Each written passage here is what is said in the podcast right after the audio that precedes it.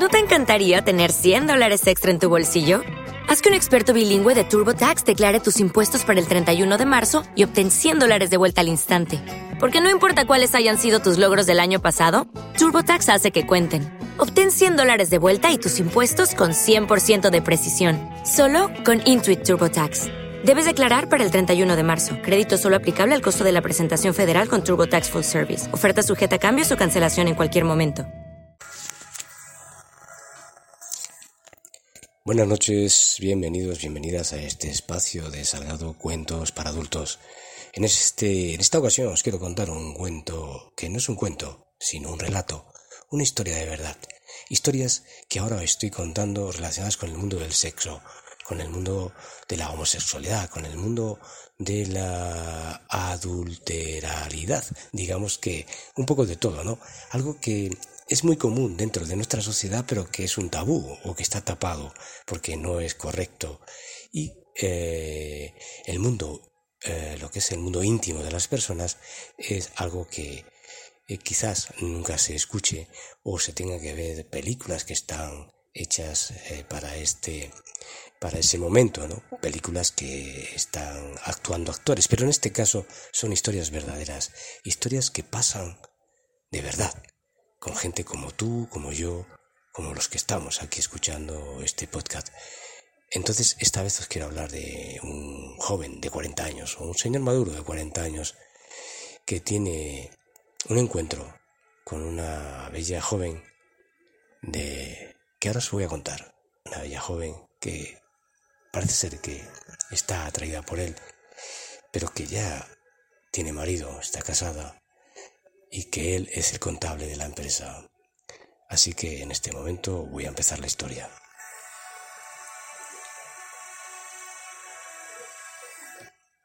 Antes de contaros la historia os quiero recordar que Tomás Jiménez en Amazon, Tomás Jiménez con J, en Amazon os podéis descargar libros de este autor gratuitos o no, pero los podéis descargar de cuentos para adultos y de otras cosas para personas que, son, que están interesadas en muchas curiosidades. Entra a dar una vuelta.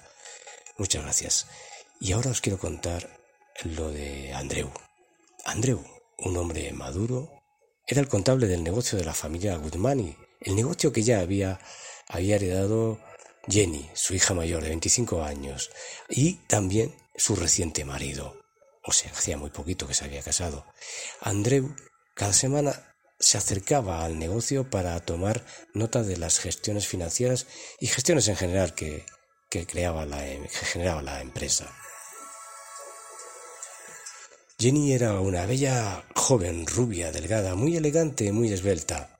Su marido un joven ingeniero muy atractivo, el cual ayudaba en el negocio a Jenny, aunque él también invertía tiempo en su profesión desarrollaba una actividad en alguna empresa de la zona.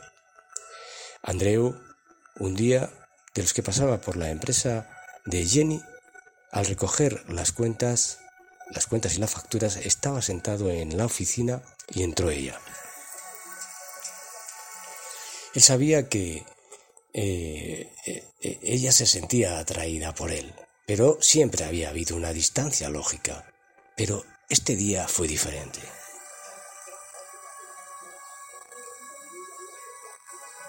A él no le, sorprendió demasiado que ella fuera a, a besarlo, a, a saludarlo como siempre, amablemente, pues siempre se había comportado cariñosa con él, evidentemente, pero esta vez, esta vez, solo estaba ella en la empresa. Su reciente marido se había ido a hacer unos recados, y Jenny le saludó, saludó a Andreu acercándose más de, más de lo acostumbrado, cuerpo con cuerpo, al tiempo que le besan la mejilla, quedándose parada en esa posición como si le estuviera oliendo, como hacen algunos animales cuando se acercan a otros. Eso a él, lógicamente, le sonó a insinuación, insinuación. Y no pudo resistir responder besándola en los labios a lo que ella respondió de igual modo e incluso con una mano tomándole el paquete. Frenéticamente se comen a besos profundos, palpaciones, cuando suena la puerta de entrada, lo que les hace recomponerse y disimular en el trabajo. Pues era el marido de Jenny, el cual volvía de los recados. Conversan un rato y le dice a Andreu que tiene que venir a ver el piso que se han comprado el matrimonio y de paso tomar una copa, que lo quieren cerebral, perdón, celebrar.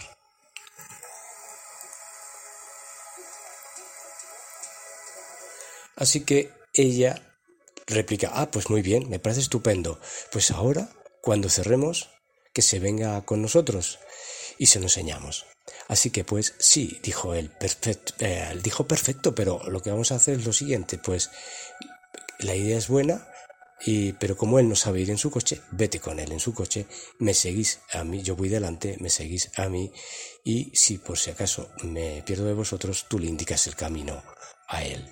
Perfecto, dijo ella.